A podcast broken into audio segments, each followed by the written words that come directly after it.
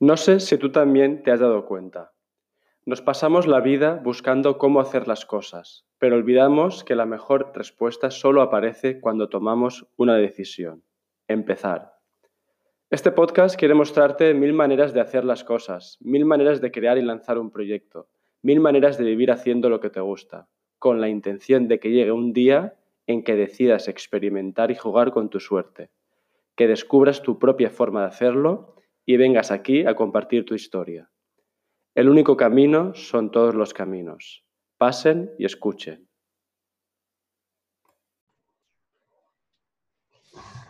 Uno, dos, uno, dos, probando. Bueno, perro, ¿qué tal? Muy bien, muy bien. ¿Tú qué tal? Bien, fantástico. Antes que nada, gracias, gracias por este tiempo, por tu tiempo. Un, verdadero placer charlar contigo. A ti, a eh, Antes que nada, ¿dónde estás? ¿En qué lugar? Para que la gente te, ubique. Bueno, yo ahora estoy en, Huelva, aunque yo en realidad soy de Madrid, pero estoy unos días en, Perfecto. Conectando Gandía, aquí el calor con Huelva. Sí. Vale. Em, una pregunta, mono perro. Sí. Si, yo tuviera una, varita mágica ahora y, y, tocara la pantalla chas y te hmm. convirtieras en un trazo, en unos trazos, en un dibujo, en algo, ¿en qué se convertiría ahora mono perro en este momento? En, un dibujo, ¿te en unos trazos, un dibujo, no sé. ¿En qué se convertiría ahora mismo? Bueno, yo, eh, esperaría convertirme en un dibujo de un monstruo, de un monstruo. vale, vale, de vale. Un monstruo, porque eh, yo creo mucho en la monstruosidad. Oh, eh, claro, claro. Yo creo mucho en la monstruosidad. Creo que es importante conectar con la propia monstruosidad. Mm. Y, te viene una imagen ahora de cómo sería ese monstruo o seguirá creando a lo mejor durante la entrevista, irá saliendo. sería un monstruo muy feo. Muy feo. muy peludo. Feo el peludo, pero eh, ah, sí, sí. Tipo el Yeti, pero bueno, el Yeti es, el Yeti es guapo, pero como más feo, sí. Vale, vale. Más. Pero sí, sí, un monstruo. Vale, vale. Genial. Oye, para que un poco la gente te, conozca, te ubique, eh, a ver si puedes explicarnos brevemente en qué andas metido, qué estás haciendo a nivel profesional últimamente. vale. Pues bueno, a ver, eh, ese es un ámbito que, para mí, bueno, es, está muy unido a mí. Entonces, yo laboralmente, ¿no? Mm. No tengo la sensación de hacer nada en concreto, sino mi propia vida, pues lo que yo voy viviendo.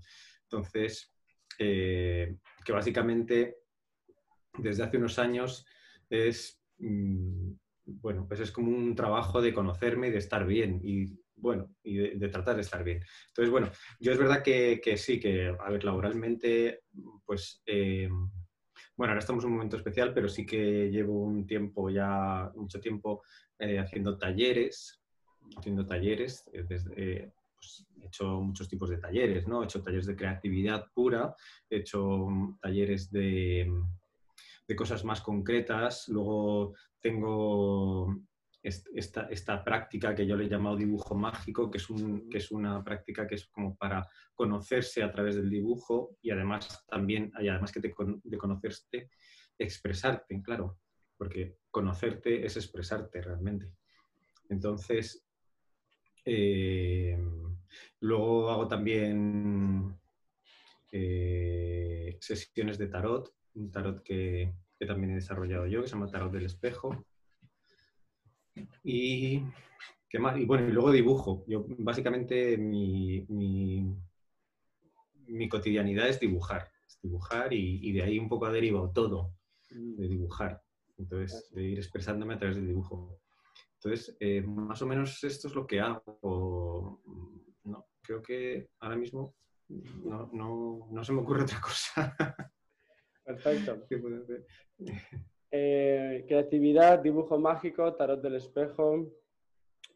Eh, ¿Cómo, y por ejemplo, me interesa lo del dibujo mágico, ¿no? ¿Cómo llegas? ¿Cómo llegas a crear este concepto? ¿Cuáles serían un poco mm. los pasitos que, nos puedas compartir ahora, ¿no? De, hasta llegar hasta esta idea de dibujo mágico, si puedes explicar un poco en qué consiste. Pues bueno, esto viene de mi práctica. Yo eh, en un momento dado que, bueno, pues que estaba muy perdido, no sabía muy bien qué hacer, eh, pues me di cuenta de que cuando no hacía nada, y además es que esto lo forcé, ¿no? El no hacer nada, tratar de perder el tiempo, que para mí es una idea muy potente la de perder el tiempo, Entonces, eh, cuando no hice nada, eh, eh, me di cuenta de que tenía una tendencia que era pues, a dibujar, a pensar, a inventar historias. Entonces, bueno, que eso es algo también que se me ha olvidado decirte, que es, que es, algo también que ahora mucho es escribir. Escribir, pues tampoco sé muy bien, pues me gusta escribir también, igual que dibujar. Pero todo eso viene del dibujo. Entonces, bueno, yo me di cuenta de eso, que yo, a mí me gustaba dibujar. Lo que pasa es que cuando me ponía a dibujar, pues siempre tenía estas ideas de que no me gustaban mis dibujos, que me parecía como que eran repetitivos, que no aportaban nada. Entonces, bueno, pues estaba como que, bueno, tenía una idea muy mala sobre los dibujos. Pero, bueno, esto viene también de un momento de, de, exploración, yo, yo, a mí me gusta mucho investigar, investigarme, ¿no? Eh, eh, experimentar estados. Entonces empecé a, forzar, no, a forzarme, sino a experimentar el, seguir dibujando. Seguir dibujando porque me gustaba, pero aunque me parecían feos y, tal, seguí. y, y en esta práctica de, de, seguir y seguir y seguir, o sea, un poco obsesivamente también, con, en ese momento dibujaba en cuadernos y entonces, pues, no sé, me ponía como como trampas, ¿no? Por ejemplo, pues eh, solo voy a usar un boli, luego, eh, bueno, no sé, era, hacía como juegos, pero la cosa es como que yo, yo lo, que, lo, que, estaba era investigando el, qué pasaba ahí, por, qué esto no me gustaba. Y entonces es verdad que, a partir de, toda esta práctica de, dibujar, de dibujar mucho, incluso sintiendo este dolor, ¿no? De que, de que tus propios dibujos no te gustan, Mm, crees que no, sale nada de, ahí, no hay nada interesante, eh, de, luchar un poco también para hacer cosas más interesantes y que no me, no me saliesen y, siempre repetía un poco esos patrones, pues de ahí me di cuenta que, en ese... En ese en ese, ya, después de un tiempo, de unos, unos años, me di cuenta de que en ese proceso yo lo que había ido es entendiendo una parte de mí, ¿no? A, través de esos dibujos entendí por qué yo hacía esos dibujos, ¿no? O sea, que no era algo caprichoso, era, había algo, se estaba expresando algo. Entonces, ¿qué pasó? Que a través de, ir entendiendo esos dibujos empecé a, entenderme una parte de mí también. Entonces, eso eh, fue como, realmente yo lo viví como un proceso mágico en ese sentido porque, porque era algo muy material, ¿no? A la, a la vez que yo empecé a entender por qué yo hacía ese tipo de dibujos, porque yo tenía esa tendencia, también empecé a, entender algo de mí. Y, también al, punto de ir aceptando esos dibujos como que eran mi expresión, que yo era eso, ¿no? Esa era mi monstruosidad, ¿ves? Por eso, pues también empecé a entender, entender, eh, o sea, entender a mí, o sea, me, empecé, me, empecé, a entender y a aceptar a mí, ¿no? Empecé a aceptar que yo era eso y no era otro tipo de dibujos. Yo era es igual que en mi vida cotidiana, soy una cosa y no soy otra cosa, ¿no? Entonces, esto fue un proceso doloroso también, porque uno también tiene como que renunciar a, idealizaciones, ¿no? Y, tienes como que, que bueno, pues, pues entender quién eres y, y, al final, ¿qué pasa? Que te das cuenta que, justo lo que te decía antes, expresarte al final es entenderte. O sea, son dos procesos que son el mismo. No, te puedes entender sin expresarte y no puedes expresarte sin entenderte. Y de hecho es que ocurren a la vez. No puedes estar esperando entenderte y luego ya en algún momento expresarte o expresarte y en algún momento llegar. O sea, es como que es algo que ocurre a la vez. Simultáneamente. Oye, y, eh, sí. No, no, porque claro, has dicho un montón de cosas que, están en la cabeza, pero a ver, em, y, y, luego si quieres me sigues explicando más el dibujo mágico, a dónde ha llegado, ¿eh? o, dónde está ahora en este momento. Pero por ejemplo, ¿no? en ese proceso mismo de tú dibujarte, de tú aceptarte, de pasar, de atravesar esos ese, dolor, mm. ¿tú, recuerdas ahora eh, si hubo momentos concretos de, de, de ese clic de decir, hostia, vale, si es que este dibujo me está diciendo esto? ¿O fue más algo más gradual? Suave, Bueno, sí que es verdad que fue, fue un proceso muy orgánico, muy orgánico y, y, muy relacionado también con mi proceso, de pues, que yo en ese momento también estaba como pues eh, tratando justamente de expresarme, ¿no? Porque tenía la sensación de haber estado eh, durante mucho tiempo eh, apostando a un caballo que no era el mío, ¿no? Y, intentando ser una, persona que no era y haciendo mucho esfuerzo sobre todo. Y es verdad que sí que en, hubo, hombre, claro, hubo pequeñas epifanías, ¿no? También como de repente darme cuenta de que, de que cuando dibujo sin esfuerzo es todo mucho más agradable y, salen, y al final salen cosas muy bonitas.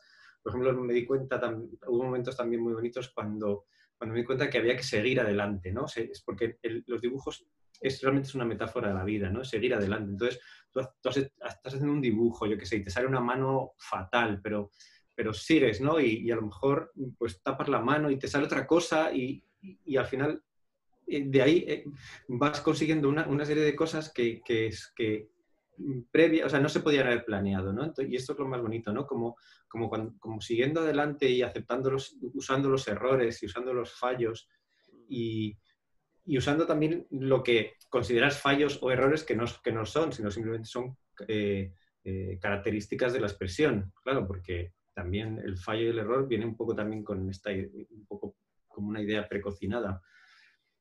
Entonces, eh, sí, esto, esto, esto sí que, sí que fueron pequeños golpes que sí que me hicieron entender muchas cosas.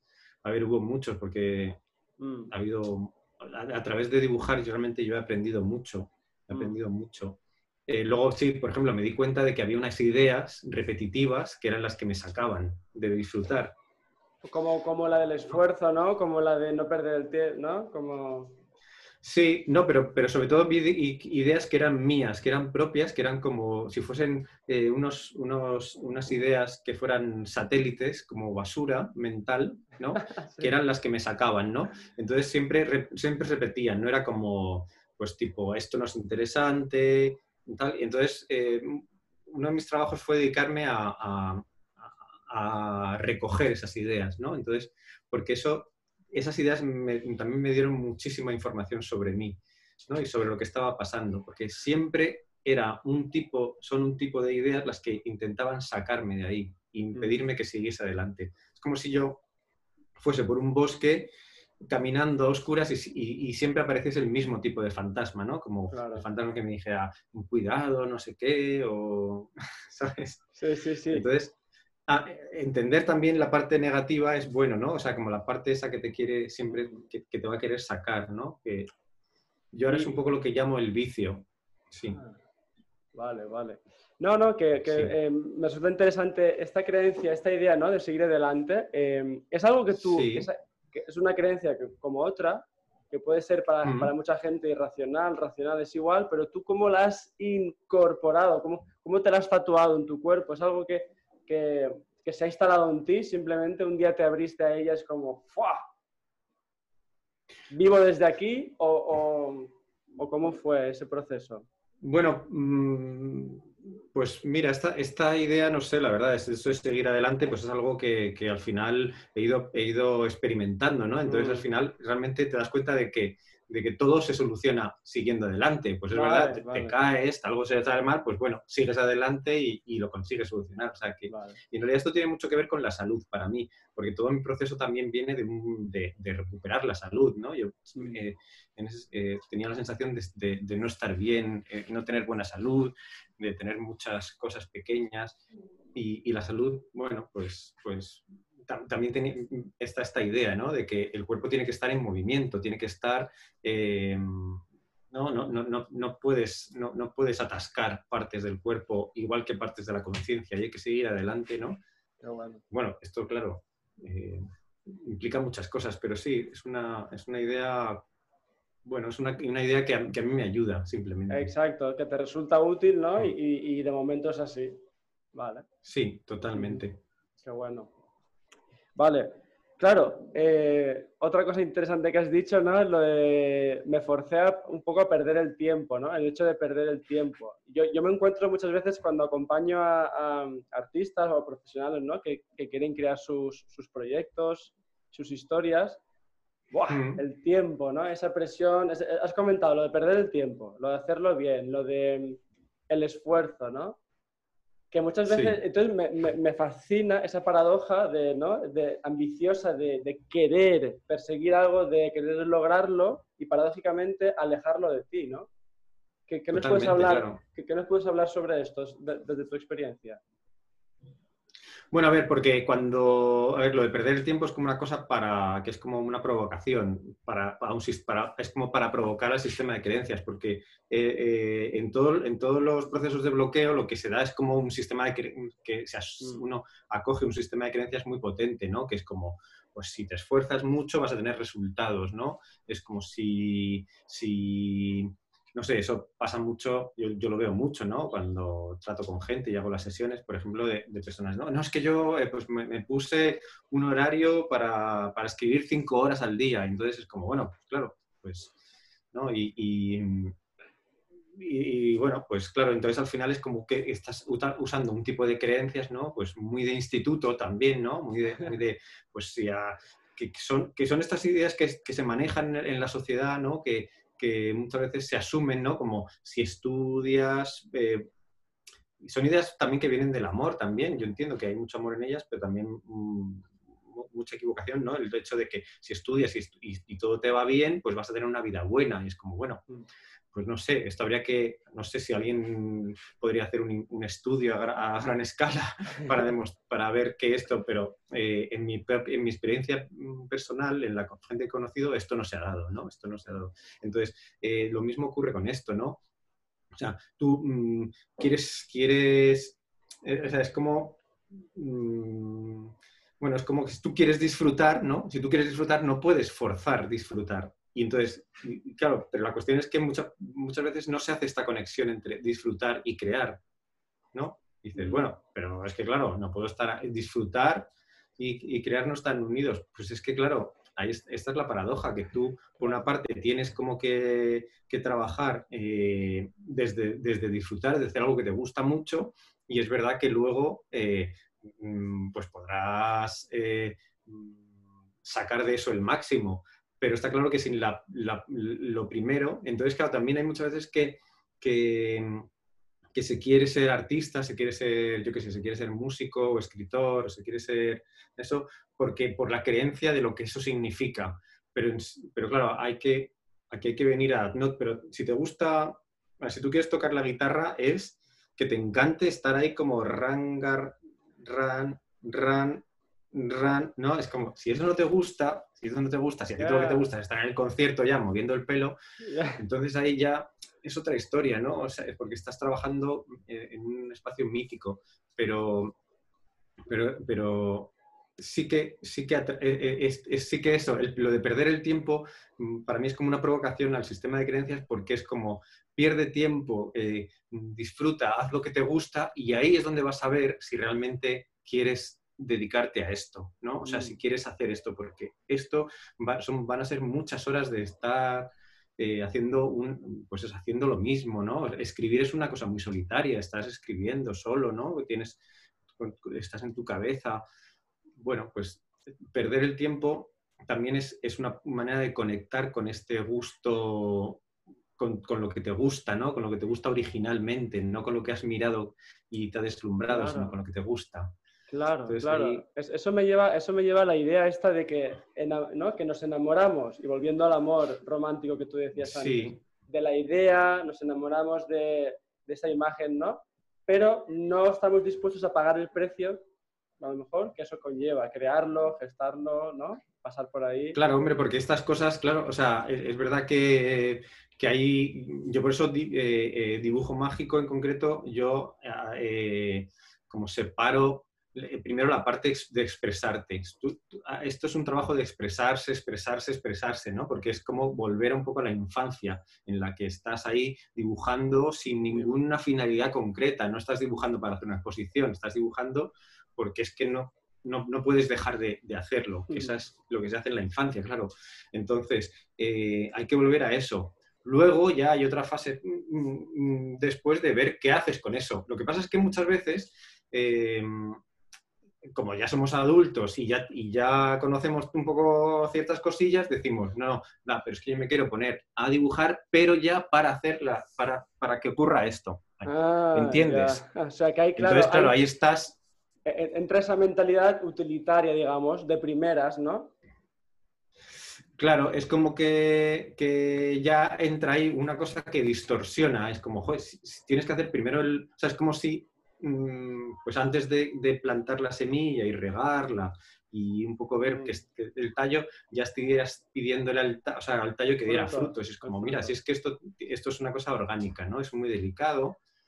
Es verdad que hay personas en las que esto se da de una manera mm, muy rápida y tal, pero si, si tú has llegado a un momento en el que, que la cosa no funciona, que, que realmente sientes que hay un bloqueo, entonces tienes que Mm, pues hacer un proceso, que en este caso es el que yo llamo perder el tiempo, para un poco eh, también sentir esa tensión de quiero, quiero que ocurra ya, ¿sabes? claro, ¿Por qué? Porque en el quiero que ocurra ya es como, como, como se, se destruyen muchos talentos también. Hostias, buenísimo, buenísimo, buenísimo, claro, hostia. Mm. Entonces, me, mm, me gusta, me gusta esta idea de primero, exacto, ese, ese volver al juego por, por, por, el placer mismo, ¿no? Ese juego libre, ese mm. expresar, ese sacar. ¿no? Claro. Y, y, como preparar ese terreno, ¿no? Pero abrirlo, jugarlo, tocarlo, sentirlo. No, porque además es, es, interesante. Claro, por ejemplo, tú, tú, estás en el mundo de la música, ¿no? Entonces, claro, en la música que tiene, pues hay una parte de la música que, que que es mm, pues, un poco la, tradición del conservatorio, que es un poco, oye, pues estudia, tienes una técnica, es, mm. bueno, eso es un, esto es una manera de hacerlo. Pero luego, como luego hay otra parte de la música que, que, también nos gusta mucho, a ver, a mí me encanta la música clásica, pero entiendo que, claro, que esta, esta, este, este violinista que está ahí, dale que te pego, pues es una persona que ha, que ha pasado a, una técnica terrible, un, bueno, pues eso, eso también hay, que pensarlo como algo eh, que está dentro de esa tradición. Pero luego, está, eh, luego hay unos chavales que de repente se juntan, que son cuatro chavales que no quieren hacer nada, que no les gusta estudiar, que no les gusta nada, pero se pueden hacer chaca chaca y cogen unas guitarras y hacen esto y de repente hacen un, un grupo que dices, Joder, es que son buenísimos, es que, ¿cómo ha salido esto de aquí? ¿Entiendes? Entonces, esa, es, eso Claro, pero si tú quieres, si, es que depende de dónde estés. Si estás, claro, si, si yo siempre hablo yo, siempre digo que hablo para gente rota, ¿no? A gente rota que es gente que, personas que ya han crecido, que han hecho su proceso y, lo han intentado, han hecho con esfuerzo, pero la cosa no, ha funcionado y, de alguna manera se ha roto la estructura y, se están rehaciendo. Y esa gente es la que para mí es, es, bueno, son, los que yo, donde yo, yo, yo me veo a mí, ¿no? Donde yo me veo a mí, ¿por qué? Porque son los que han renunciado a, intentar hacerlo bien y, se están dando la oportunidad de hacerlo a su ah. manera. Entonces, estas personas lo bonito es que pueden decir, no, ahora, ahora vamos a dejar el, vamos a dejar el conservatorio, que eso pues no ha sido para ti, acepta, o sea, bueno, ya está, no ha sido para, ni para ti ni para mí, pero ahora vamos a, vamos a juntarnos a pasarlo bien, a ver qué pasa es una manera de explicarlo. De hecho, eso me recuerda porque esta idea que, has comentado a mí me, me trayó la cabeza em, mm. cuando yo estaba dando clases ¿no? Eh, de música, pues ostras, te puedes imaginar. Porque tienes un vídeo que habla sobre expresión y técnica, creo que era, y luego, eh, porque también es un tema que tocas en uno de tus libros, en el cuaderno de Sabes Dibujar, que luego lo, comentaremos, es un tema que tocas. Entonces a mí me, me, fascinaba que tú decías, no sé si era en el vídeo creo, que la experiencia de repetir e imitar una técnica es una experiencia concreta, pero no tiene nada que ver con la experiencia de crear tu propia manera de, mm, disfrutarla desde otro sitio, ¿no? Es totalmente diferente. Repetir o imitar una técnica o inventar una. La experiencia es radical, ¿no? Sí, sí, totalmente, claro, porque, bueno, una es simplemente que, es un poco lo que, lo que ocurre. Y yo también, por ejemplo, en dibujo mágico tuve muchas personas, incluso tuve personas, o sea, tuve personas que venían de academias de dibujo, pero incluso tuve varias personas que tenían academias de dibujo. Entonces, ¿por qué? Porque se habían dado cuenta de que algo, ese método, pues yo qué sé, pues a lo mejor por el tipo de la sociedad o la conciencia un poco se estaba, estaba cambiando, ¿no? y, querían un poco eh, también tomar de esta, de esta manera. Y es verdad que, que claro, em, yo hablando con una mujer que tenía una academia muy, muy académica, muy ordinaria, o sea, muy, muy ortodoxa, ¿no? Y, bueno, que está bien, oye, que, es, que yo, yo no, tengo, no, no, tengo nada contra eso, eh, creo que eso tiene su sentido. Pero me decía, pero un poco entendí que lo que, que un poco lo que pasa ahí es como que te, te piden, mira, tú ahora tienes que aprender esto, no seas tú durante un tiempo, cuando ya has aprendido, o sea, no seas tú y cuando ya hayas aprendido toda la técnica, ya puedes ser tú, ¿no? Ya podrás expresarte a través de todo esto que has aprendido. Bueno, esto imagino que a algunas personas les funcionará, pero, pero, al final, ¿qué pasa? ¿Que ¿A quiénes les funciona? Los que son capaces de traicionar la técnica, los que, llegado a un punto de tenerla hasta arriba, pueden mm, hacer con esa técnica lo que les da la gana. O sea, tiene como ese super permiso de hacerlo.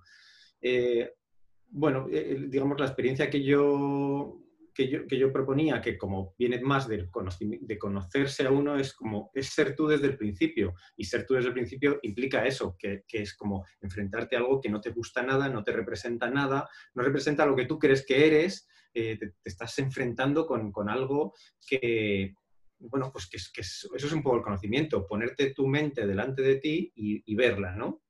Y, y, esa mente que te dice, no puedo, no eres capaz, eh, no lo haces bien y, decir, vale, es solamente, una, es solamente un pensamiento, voy a seguir, voy a atravesarlo, ¿no? Vale. Pues claro, es, eso es. Entonces, claro, ahí, te requiere ser tú, ser, ser tú, muy tú.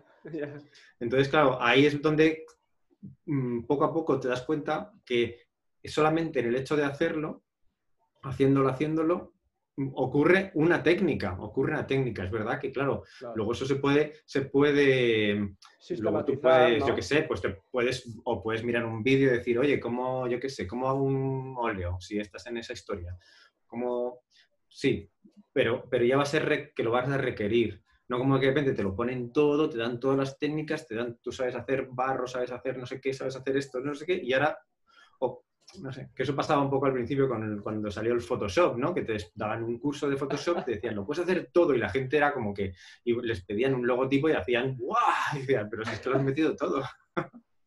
Oye, oye, Monoperro, una pregunta. Entonces, ¿tú crees que es posible crear una técnica, un método, llámale sistema, eh, que sea realmente flexible? Que escuche a la otra persona, que, tenga en cuenta ese, ese ser humano que tiene enfrente para que llegue a hacerlo a su manera? ¿O esto es, o esto es una, otra paradoja? Dices como, o sea, un didact desde el punto de vista del que enseña, digamos, o el que... Sí, el que enseña, el que acompaña, o, tu propio, digamos, eh, eh, espacio de juego de dibujo mágico, que tú ayudas también un poco a la gente a desarmar esas cosas para que puedan expresarse. No sé, se pueden crear espacios más Sí, a ver, yo, yo, creo, yo creo que, sé, que, es posible siendo, sabiendo que es una paradoja, porque es verdad que, bueno, pues de alguna manera hay, hay, una dirección. Lo que pasa es que yo siempre esto lo, entiendo como un engaño, ¿no? Como un engaño a, tu, a, tu, a, tu, sistema de creencias. Entonces, tú tienes que coger...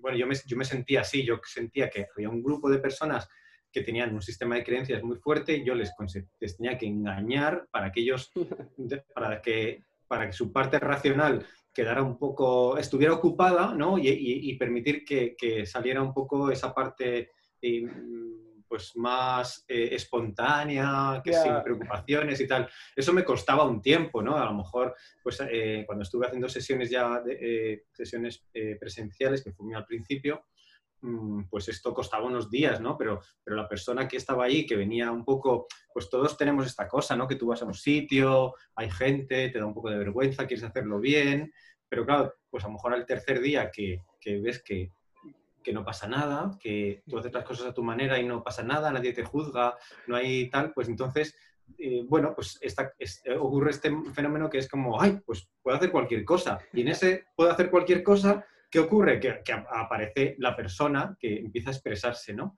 Entonces esto, claro, había personas también que, dependiendo la dureza de su sistema de creencias, o las personas que querían o no querían entrar. Pues claro, también esto es que quieres, es, querer entrar en esto o no querer entrar. Mm. Porque es verdad que, había no, hay gente que quiere, yo quiero que me enseñes a dibujar, o sea, que me enseñes cómo a dibujar. Y, claro, pues estas personas tienen otros, tendrán que buscarse otros lugares, claro. Claro, total, total, sí, sí. Aquí hay pero yo, para todos. Claro, pero yo creo que sí, sí que es posible, o sea, claro, eh, sí que es posible. Y bueno, de hecho hay, hay métodos, ¿no? Hay métodos que lo hacen, métodos que vienen. Pero yo creo que, que sí que es posible, teniendo en cuenta que, que un método siempre tiene un, no sé, desde mi punto de vista, creo que siempre tiene un límite. Llega un punto en el que no, da más y, ya es, y ya eh, la persona tiene que hacerlo en soledad. O sea, no, no, creo que haya un método que te pueda acompañar toda la vida. Claro, claro. Conforme entras, ¿no? Hasta donde te sea útil, pero tienes que saber soltarlo y seguir tú hacia adelante, ¿no? Que es lo que decías. Claro, para mí eso está, eso está explicado en la familia. La familia es un, es un lugar donde pues, se te dan unas normas, se te dan unos tal, unos valores y todo esto, y todo, pues eso. Pero llega un punto que Claro. no, la familia no te puede acompañar toda la vida. Tú no puedes estar, eh, yo qué sé, yéndote de mochilero con toda tu familia al lado. en algún momento tendrás que tener experiencias en las que tú te pongas en juego eso que has, que has aprendido, ¿no? Hmm. Y entonces, sí, claro. Eh, y, en el, y en lo artístico ocurre mucho, ¿no? Que, hmm. tú necesitas, hay un punto en el que hace falta ese peligro de ya, de la soledad, de de arriesgarte y de, y de, y de bueno, y de, y de, mostrar algo que realmente mm, la única defensa eres tú. Ya. Y, ese, y ese peligro también es muy... Ese peligro realmente, eh, cuando, se, cuando las personas que entran en ese peligro con, bueno, pues porque, porque entran ahí, son las que consiguen conectar profundamente con el, con el talento, ¿no? Que, tú a veces lo, has hablado como entrar en ese vacío, ¿no? Claro, sí, sí. Para sentir, mí es como sentir ese dolor, ese vacío y desde ahí es, cuando vas a poder crear o conectar con eso. Claro, porque, porque eso es un espacio donde ya no hay nadie que te guíe, ya no hay Mm, pues no, está mamá ni papá, no está, no, está el profesor, mm. no, no, no te están diciendo un 10, un 0, ¿sabes? No, pues es como, ya hay, eh, y entonces eso, ese espacio es como ¡ah! entrar en un lugar donde no hay oxígeno, donde, donde tienes que eh. Y ahí realmente, pues eh, para mí es ese espacio fundamental, ¿no? De la creación. Para, para mí es ese espacio fundamental. Eh, yo cuando, hace unos, días o, alguna semana, cuando yo escribo cada día a mi lista de, suscriptores, em, y, recuerdo que cuando les presenté a uno de los capítulos de, Mil Maneras de Hacerlo, es solo una de empezar, les envié una frase tuya. Porque tú en tu Instagram dibujas, escribes, que, que la verdad es que es un misterio de, dónde sale tanta sabiduría, pero ya eso, será otro tema. Pero había una frase que yo compartí que, que, decía así, ¿no? Que era, se avanza hacia la libertad individual dejando de preguntar cómo lo hago. Claro. ¿Qué pasa con esto? ¿Por qué, ¿Por qué las personas nos obsesionamos con preguntar cómo lo hago? ¿Cómo tengo que hacer esto? ¿Cómo puedo hacer aquello? Eh, tengo una idea, vale, ahora cómo la puedo llevar eh, o convertirla en un proyecto, cómo puedo ganar dinero, cómo, cómo, cómo. ¿Qué pasa? Pues, pues a ver, yo, yo ya, ya, ahí te hablo desde mi propia experiencia. Yo me he pasado la vida preguntándole a la gente, ¿cómo lo has hecho? ¿Cómo se hace? ¿Cómo, o sea, yo, yo porque eh, mis primeros años en este mundo, bueno, y, y sobre todo hasta los 30, yo es que no tenía ni idea, no entendía cómo se cómo hacían las cosas. Era como, pero por favor, es que no, no o sea, que yo, yo entiendo, ¿no? Estar ahí porque he estado ahí mucho, he estado mucho. O sea, yo conocí a alguien y me decía, ah, ¿y tú qué te dedicas? Yo soy arquitecto y yo pensaba, ¿cómo lo has hecho? O sea, ¿cómo, cómo, cómo, porque vale, has estudiado la carrera, pero luego, ¿cómo, o sea, no entendía nada, o sea, yo no sabía cómo se hacían las cosas. Bueno, de hecho, al nivel que alguna vez lo he contado como, una, como anécdotas de, que, que, de, que, era incapaz a veces de comprar unas entradas de un cine, ¿sabes? Porque mm, me perdía en, esa, en, la, en, lo material, ¿no? Entonces, eh, sí que entiendo, entiendo esa cosa como que quieres, no, sabes hacerlo. Pero, y, y claro, es verdad que esto es un poco lo mismo que hablábamos antes, ¿no? Pues esto es como, al final te das cuenta de que mm, justamente cuando, o sea, esto viene de, una, de, la idea de que las cosas hay, de que hay una manera de hacer las cosas y que incluso hay una manera decente de hacer las cosas, ¿no? Y que alguien las sabe, ¿no? Y que alguien ahí fuera las sabe y yo no, ¿no? Claro, y es un poco lo que te han ido explicando en el colegio, pero como estabas ahí despistado y tal, no te has enterado y luego de repente, ¡ay, va, mierda, que no me enteré cómo se hace esto, ¿no? En el instituto. Y entonces dices, que es la sensación que yo tenía, como, ya, claro, es que soy tan desastre que no me he enterado de eso que se ha enterado todo el mundo. no, no, no, pero y entonces que que, mm, pero al final te das cuenta que, mm, que, es eso, que no hay una manera decente de hacer las cosas, ni siquiera hay una manera decente de ser más allá de, bueno, de, los límites de la moral y de la ética, ¿no? Eh, mm, pero que, yo qué sé, que tú puedes Mm, hay, muchas maneras de vivir y cuando tú entras en la vida cotidiana de, las personas, hay muchas maneras de vivir muy distintas, ¿no? Eh, mm, pero ¿qué pasa? Que tú eh, siempre nos comparamos, ¿no? Tú dices, joder, fíjate, eh, los hijos de mi vecino que no sé qué bien hablan o no sé qué, y los míos ahí todos los días gritando y peleando, claro, tú les estás viendo un ratito, no los estás viendo todo el rato. O sea, quiero decir, en realidad siempre tenemos esta cosa de mirar porque es posible, ¿no? Porque podemos mirar a los demás. Pero es verdad que solamente cuando te das cuenta de que cuando vas haciendo las cosas con, desde, desde este espacio del dolor de no sé hacerlo, pero lo hago, ¿no? Yo no sé, claro, alguien como yo, que yo decía, yo no sé, no sé pedir una cerveza en un bar, pues, pues al final, pues eh, no hay una manera buena de hacerlo. Puedes entrar a un bar y decir, y yo qué sé, esconderte y hacer así, bueno, pues seguramente al final la consigas, eh, ¿entiendes? ¿no? Pero Y a lo mejor le parece incluso gracioso o, acabas teniendo amistad. O sea, que no hay una la manera... regala y te la regala y, claro, la vida, claro. imagínate.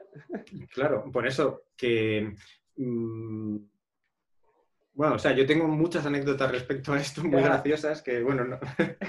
pero, pero, bueno, que la cuestión es que, que, sí, lo que tú decías, que haciendo las cosas, o sea, haciendo las cosas en soledad, desde ese vacío, desde esa, es, ahí es donde se va ganando autoridad y ahí es donde te das cuenta de que tu hacer es igual de, de valioso, igual de bueno que, que un hacer más ortodoxo.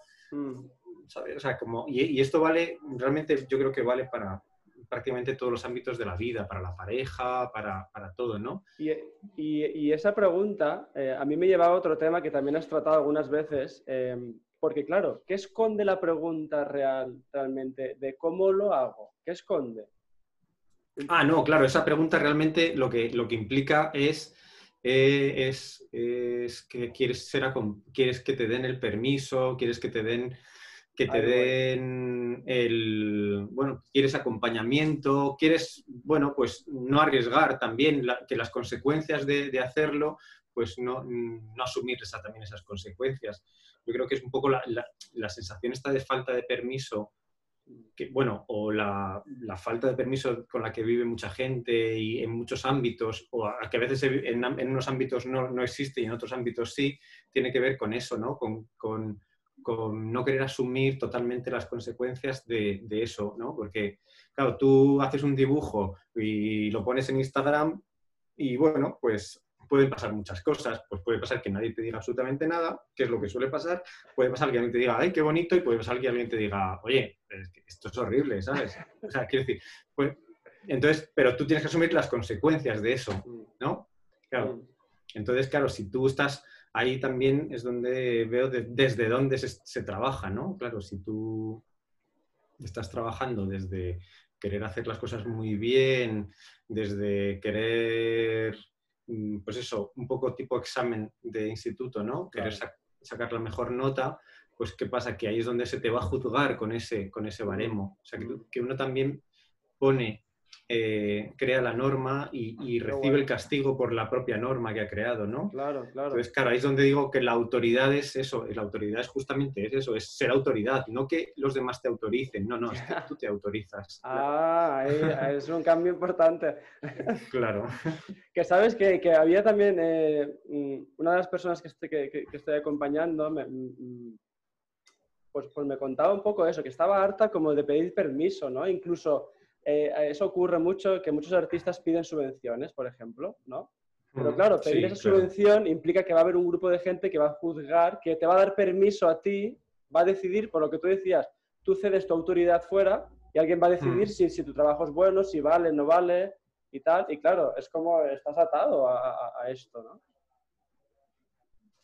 Claro, pero porque en realidad ahí se dan estos, está también esta paradoja, ¿no? De, la sensación de ser incapaz de, conseguir nada. Entonces, claro, siempre está esta, esta idea de la, pues eso, de la subvención o la beca o el concurso, que obviamente, claro, tú estás asumiendo una autoridad externa, pero que también es verdad que muchas veces, o sea, que eso en principio no tiene por qué ser malo mm, por defecto, pero depende cómo, o sea, si tú quieres que ellos te digan, eh, que eso también pasa mucho pues, en el mundo de la escritura, ¿no? Es como voy a mandar mi novela a 600 editoriales a ver si por casualidad alguna me la coge. ¿Por qué? Porque si significa que una me la coge es que me está dando el permiso de que yo pueda dedicarme a esto.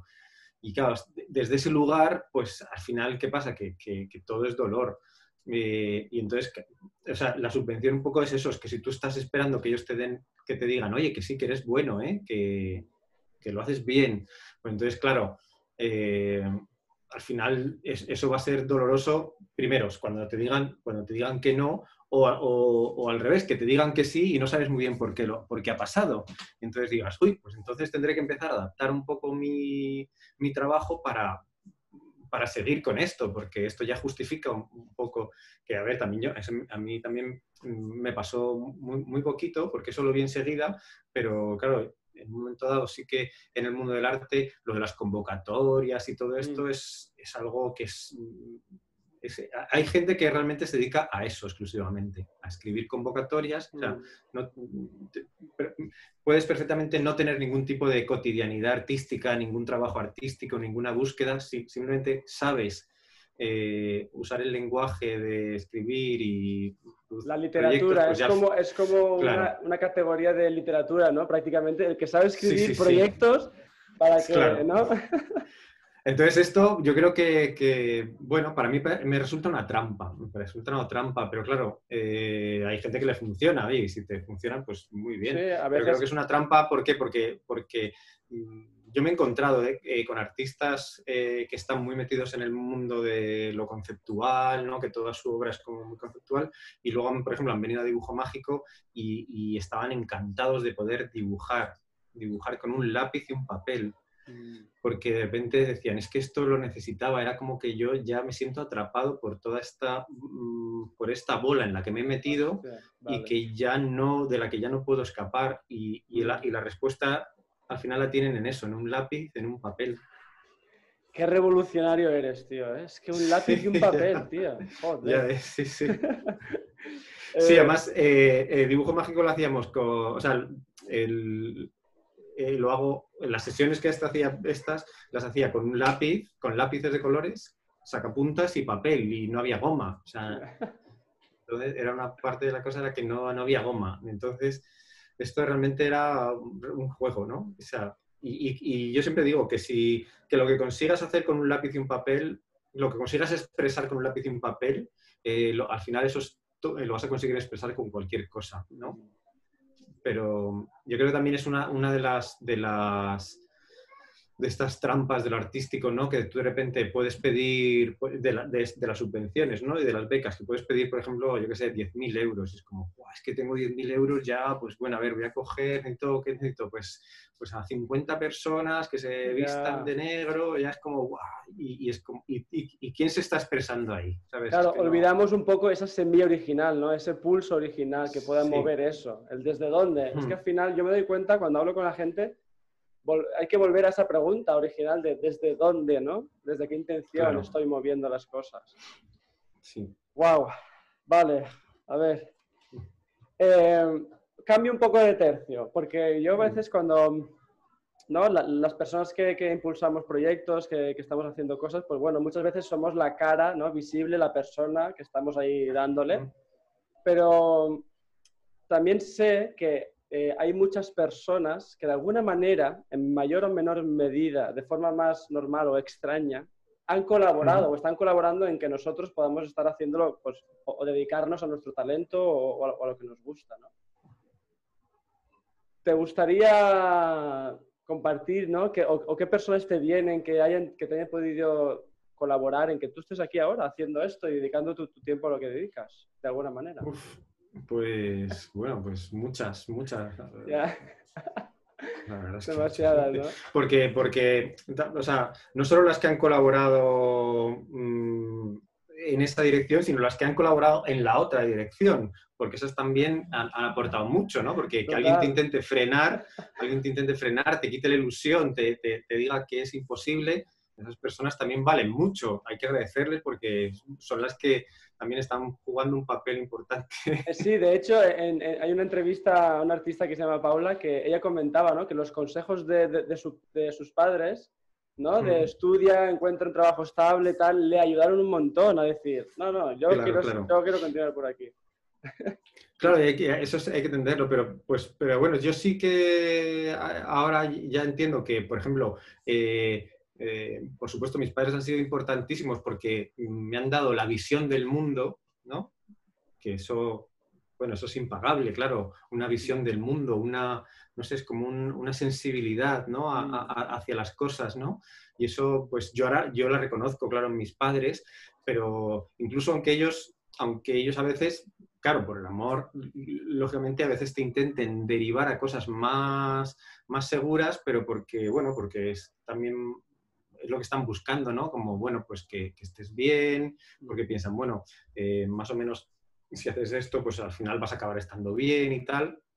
Entonces, pero bueno, yo, yo, creo que, sí que es, sí que reconozco esa, como esa, esa, visión del mundo que, viene de ellos, ¿no? De, como también cierta, eh, eh, ¿cómo se dice? O sea, heterogeneidad, ¿no? O sea, como que, eh, reconozco también que eran que eh, tanto mis padres como mi familia tienen algo raro, o sea, como esa rareza de, hacer las cosas un poco a su manera, que yo tampoco me había dado cuenta, ¿no? Que imagino que al final la tiene, toda, la tiene todo el mundo, porque no hay una familia, no hay nadie que sea estándar, siempre, siempre hay alguien que, siempre hay un cajoncito en, una, en la casa donde hay cosas guardadas que son locuras, ¿no? O sea, y siempre con cualquier persona con la que hables que parece lo más, lo más, eh, no sé, cuadriculado del mundo, siempre tiene algo, algún, alguna cosa, algún, no sé, un libro, un, algo, algo, o sea, es, imposible la homogeneidad.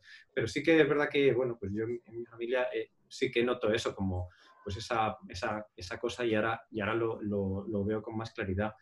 Y luego es verdad que, que yo, yo, sí que he tenido como amigos, no, mis amigos han sido muy raros, yo, yo he tenido muchos amigos, pero he tenido un cierto tipo de amigos y, y que pues también me han, me han, no sé, siempre, siempre suele ser gente que, que, que me abre, ¿no? Que, me ha abierto. Y también es verdad que he tenido con gente conocida o parejas que me han intentado frenar y a esas personas también se lo agradezco por eso, porque porque veía cómo me estaban intentando agarrar ahí y, eso hizo que yo saliera, ¿no? También. Qué bueno. Pues desde aquí, gracias a todos. Sí, sí. Qué bueno. Y bueno, y últimamente tengo que decir que mi mujer me, me ayuda bastante porque, bueno, al final somos un equipo y vamos un poco en la... En, una, en una dirección que no sabemos a dónde vamos, pero es verdad que vamos vamos juntos y eso también a mí me, ayuda mucho porque estamos siempre compensándonos para... Y bueno, y ahora mis hijos también, creo. Qué guay, qué guay, genial. Pues eso era, me, gusta un poco también como no, olvidarnos de, esta parte, ¿no? Que, muchas veces que está súper presente y que, de alguna manera están ahí, ¿no? Apoyando, ya sea hacia, hacia adelante o, o hacia atrás, ¿no? Sí, sí, sí. O sea, que bueno. Bien, bien, bueno, vamos haciendo, digamos, hacia la coda de esta sinfonía improvisada. Sí. Pero, mm, a ver, había, había un tema ¿no? que también me interesaba hablar contigo, eh, de los millones de temas, pero es el tema de, y que también has tocado, ¿no? Podemos llamarle el tema del dinero, de la sostenibilidad, del sostén, de... Entonces, bueno, pues mucha gente también pregunta el cómo, ¿no? El cómo hacer claro. que una idea, que un proyecto sea sostenible, cómo se relaciona con el dinero, qué pasa con esto, ¿no? Porque cuando... Una, una es el tema de la sostenibilidad, de, mi relación con el dinero. Otra es también súper divertido cuando la gente tiene que poner precio a lo que hace, ¿no? Claro, claro. Súper interesante. No sé, si me quieres comentar tu punto de vista, una experiencia, una anécdota, bienvenido sea. Pues a ver, eh, yo creo que, a ver, es verdad que en el mundo del arte eh, este es un tema complicado porque, porque también hay que entender que los que estamos un poco en este ámbito eh, venimos como de una psicología muy infantil, infantil y eso hay que aceptarlo. Pues bueno, yo, así lo, siento, ¿no? Como una, psicología muy infantil de, estar muy en la expresión, muy en, la fascinación del mundo, en, querer hacer cosas, en, la belleza, ¿no? Y, esto parece como que el saca, pero yo creo que también aquí hay como, bueno, pues es verdad que, para mí ha sido un proceso de maduración, ¿no? De darme cuenta de que, de que de que, a ver, eso, eso estaba, eso estaba por defecto, eso yo lo hago, eh, esté donde esté, esté en la cárcel, o esté en la playa, o esté en, misa, da igual, eso, va, eso ocurre en mí, ¿no? O sea, en cualquier, en cualquier cosa, o sea, en cualquier circunstancia en la que yo esté, eso ocurre. Vale. y entonces, eso no es, lo que, eso no es mi trabajo, verdaderamente. Eso es, eso es mi disfrute. Mi trabajo es hacer de eso algo, algo rentable. Ese es mi trabajo. ¿Sabes?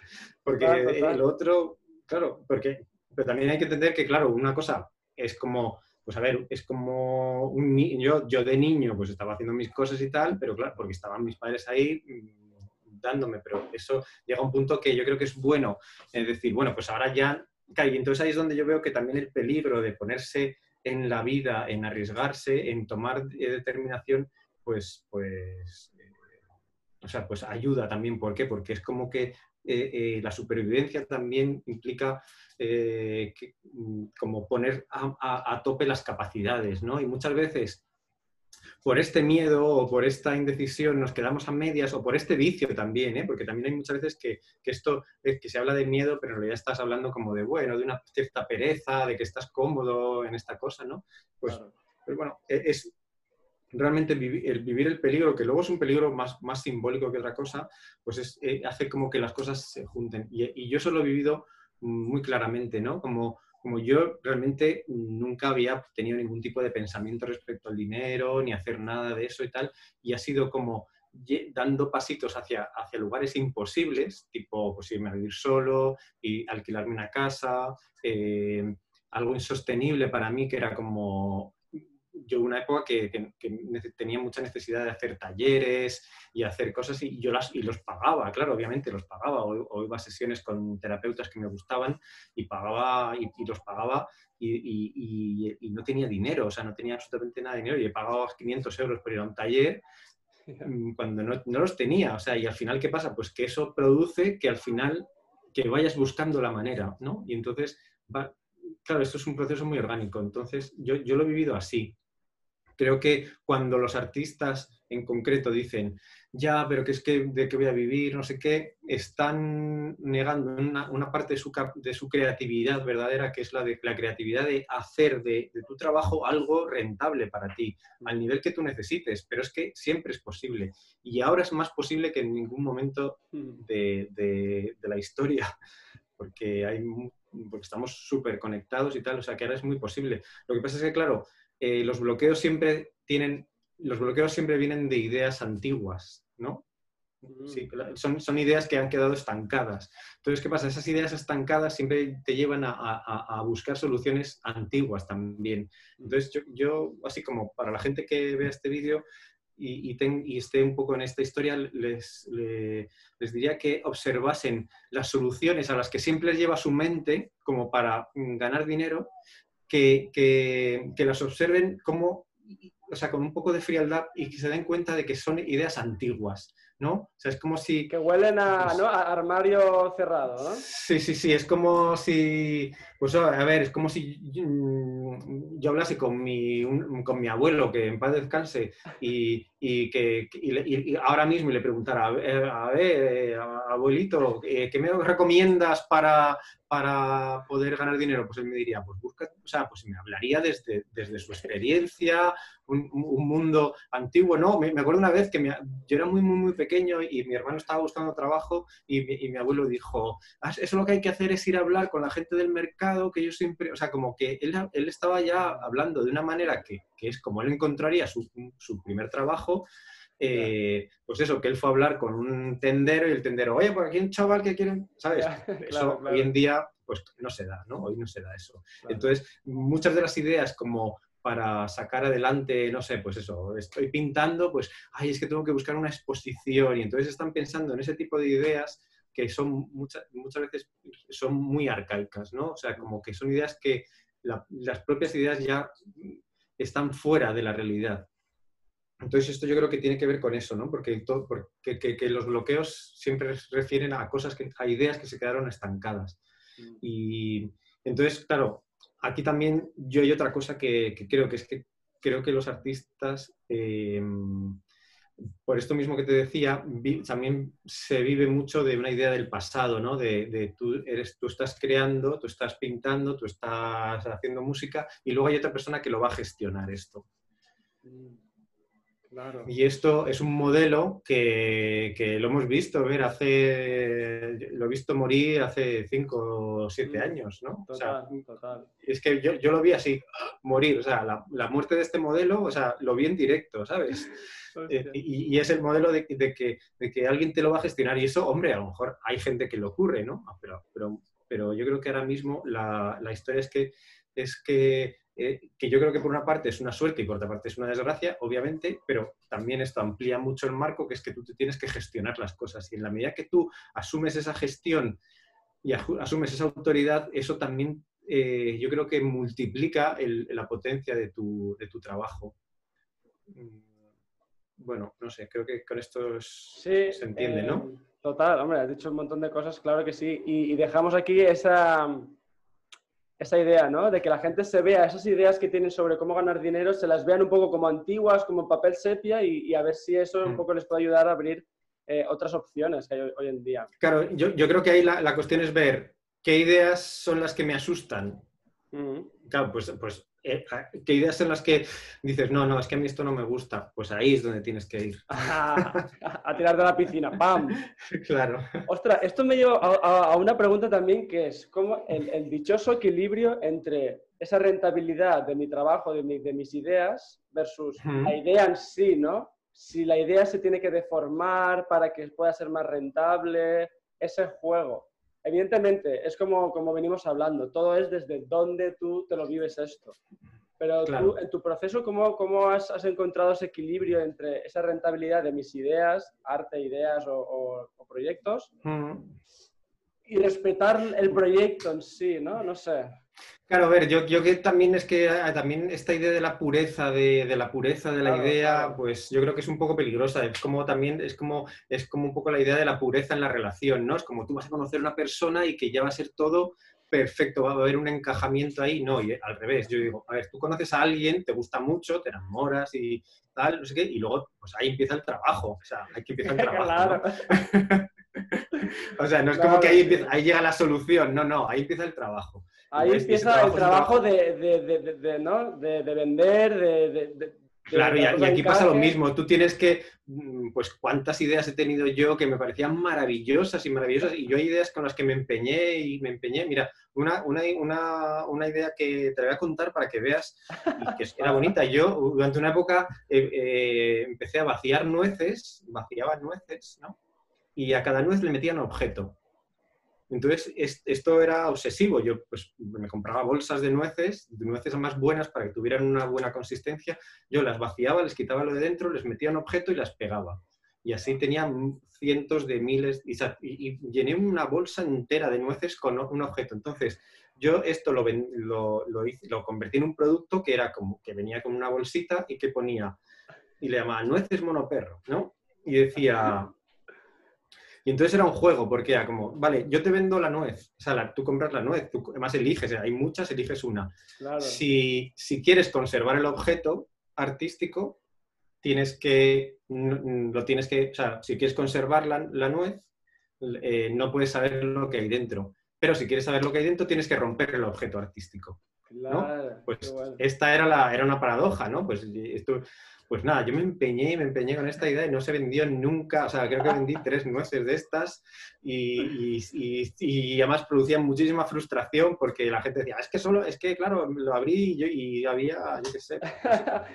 pero tenía, claro, pero tienes que haberle cambiado el nombre, ¿no? Ponerle las nueces de la suerte o una cosa así. Claro, claro. Sí, bueno, la, cuestión era como que yo era un, era un juego sobre decir, pero la cosa es que no funcionó, no funcionaba por ninguna parte y, es verdad que tuve que... Mm, Mm, pues en una mudanza que hice cogí todas las que me tenía y las tiré a la basura y no sé qué habrá sido de ellas. Pero, que, pero yo creo que, que, que, esto que tú dices es algo muy sexual, ¿no? tú tienes una idea y tienes que ponerla en el mundo, ¿no? Tienes que ponerla en el mundo y, recibir, es como, y es como la sexualidad. Tú no puedes ir a la sexualidad como raca, raca, raca, ¿no? Tú tienes que ver qué ocurre, es un poco como este baile, ¿no? ¿Cómo se llama esto? Esto que, es, que es, es un, ese baile que es que los dos van improvisando y cada uno va haciendo unos movimientos. Bueno. ¿Pero te refieres al tango? Otro, más moderno. no, una cosa que se llama el impro, no sé, contact impro, ¿no? Contact ah, impro, el, pues contact, contact, sí, contact. Bueno, pues me refiero a que eso tú tienes que ir viendo porque, o sea, pues tú vas viendo un poco, o sea, y eso no es, y eso no es, es traicionar tu idea, ¿no? Es, es agrandar tu idea. Es como la, la, idea de pensar que los demás están estropeando tu idea, ¿no? Los demás están aportando tu idea. Entonces, claro, no lo sé. Eh, mm, yo lo, yo lo vivo así, como porque yo vivo a, mis seguidores, que, por decirlo de alguna manera, o a, o a, la gente que le gusta lo que yo hago, yo los vivo como amigos, como, como hermanos, o sea, yo realmente noto su amor, o sea, noto su amor de que ellos están aportando muchísimo con sus comentarios y con eso, y, yo realmente ahí lo veo como algo, como una relación que no es una cosa que me estén, que ellos me estén diciendo, Mm, esto es, o sea, como que me estén estropeando mis ideas, no, no, mucho menos. Claro, claro. Esa escucha, ¿no? Esa escucha, ese dejarte tocar, ese dejarte influenciar, ¿no? Es, un diálogo, en definitiva. Claro, pero yo creo que hay que salir un poco de esa cabezonería de es que esto es una buena idea y yo creo que, mira, más yo esto, creo que tengo una frase por ahí que es que, que, que no hay nada que, te, o sea, como que lo que más te acerca al talento muchas veces es ser capaz de matar tu mejor idea. Las ideas son muy oh. peligrosas, las buenas ideas son muy peligrosas. Son o sea, es como lo que acabo de contarte, era una buena idea, pero no, no había manera de, encajarla. Entonces, yo creo que es muy bueno mm, matar a tus buenas ideas. Vamos a ello. Vamos a afilar nuestras hachas para, matar, para matar todas las buenas ideas. Vamos al final. Eh, Oye, bueno, perro, ¿tienes algún proyecto nuevo, alguna idea nueva que no sea buena, eh? Por favor. ¿Alguna idea que, tengas en mente que puedas compartir, eh, si quieres? ¿O Pues a ver, tengo, sí, es verdad que tengo muchas, tengo muchas y, es verdad que tenía ahora para el mayo pasado, este mayo que nos que desapareció, ¿no? El mayo y abril que desaparecieron, sí que tenía pensado haber sacado unos talleres. Eh, que, es, que tengo muchas ganas de sacarlos, pero es verdad que, bueno, pues ha, quedado un poco ahí y, y, Dios dirá por qué, pero sí que, sí que tengo, o sea, tengo ahí varias cosas que, con muchas ganas de sacarlas porque más son ideas, o sea, son cosas que me apetecen un montón y creo que van a, a aportar mucho. Y luego yo sigo con mi trabajo que realmente es, bueno, mi manera de trabajar es muy orgánica. Y yo, por ejemplo, ahora pues eh, llevo unos meses que estoy escribiendo mucho, eh, o sea, no dejo de dibujar, pero, pero es como que escribir me está pidiendo y por eso digo que, que también es un poco lo que hablábamos al principio, que hay que empezar, tú, hay, hay que empezar y, y, si, da igual si tú empiezas a expresarte, si es dibujando, si tal, porque eso luego siempre va a ser una puerta a otro lugar. Yo, yo, yo realmente no me considero eh, ni dibujo, o sea, yo dibujo porque es lo que hago, pero, pero, mm, sé que está abierta totalmente las posibilidades de la expresión y yo no sé qué estaré haciendo dentro de cinco años. Y creo que, que no es, lo importante no es ser un músico, no es ser un escritor, no ser un dibujante o un cineasta, no, lo importante es experimentarte a ti en esas, en esas expresiones y, y, ver a dónde te llevan. Porque es como, lo otro es como entrar en un, en un cajoncito, ¿no? Es como yo quiero ser actor Y es como, eso, bueno, eso, eso está bien, es una caja, pero tú eres mucho más que eso. Entonces, ¿no descartamos la idea de, ver bailando a Monoperro, quizás? Sí, sí, por supuesto, ver bailando o... Mira, últimamente me gustan mucho los, los clowns, los ah. payasos. Le voy a enseñarle a mi hijo eh, payasos y digo, yo, esto es una cosa que yo podría hacer en algún momento. Buenísimo.